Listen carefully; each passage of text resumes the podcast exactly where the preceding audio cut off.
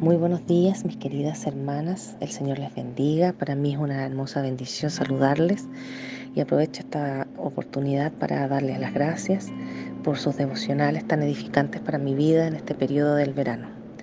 Así que gracias a cada una de ustedes por la preparación y además fue muy rico escucharlas.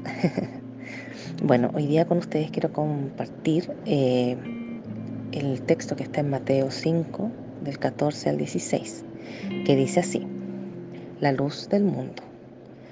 Vosotros sois la luz del mundo. Una ciudad asentada sobre un monte no se puede esconder, ni se enciende una luz y se pone debajo de un almud, sino sobre el candelero y alumbra a todos los que están en casa. Así alumbre vuestra luz delante de los hombres, para que, para que vean vuestras buenas obras y glorifiquen a vuestro Padre que está en los cielos. Bueno, un momento, voy a dejar la Biblia de lado. Nadie sabe la importancia que tiene la luz hasta que se apaga o se va. Vivimos en un mundo donde la energía eléctrica es de vital importancia. Cuando no hay luz debido a un apagón, por ejemplo, como que entramos en pánico o estrés.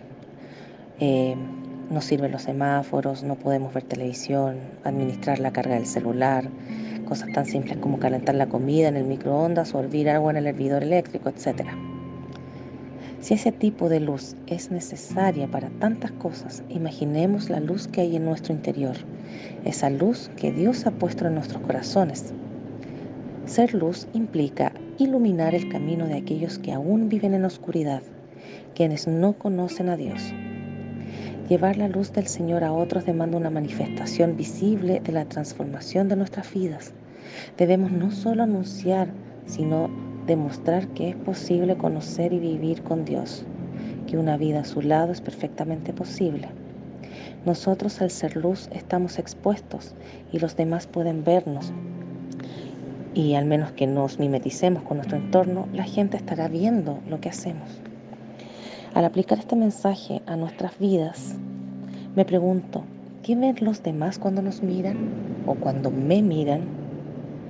¿Ven que Cristo vive en nosotras? ¿Que Cristo vive en mí? ¿Qué dicen los que, nos, los que nos rodean de nuestro testimonio? Jesús nos dice, ustedes son la luz del mundo. Él no nos asignaría jamás una tarea que no podamos cumplir. Por lo tanto, no dejemos de brillar no nos escondamos, no seamos como camaleones y manejando nuestra intensidad lumínica según las circunstancias. Que nuestras acciones apunten siempre hacia, que, hacia el Señor y que al verlas la gente pueda glorificarlo. Eso es lo que pretende Dios de nosotras. Por lo tanto, ¿estamos listas para brillar con total intensidad?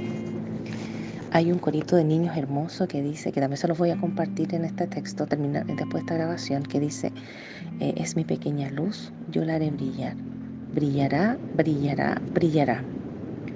No permitas apagarte, hermana.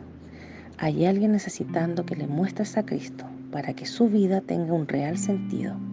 Es momento de levantarnos y alumbrar a este mundo lleno de tinieblas. Que el Señor nos ayude a hacerlo, queridas hermanas. Dios les bendiga.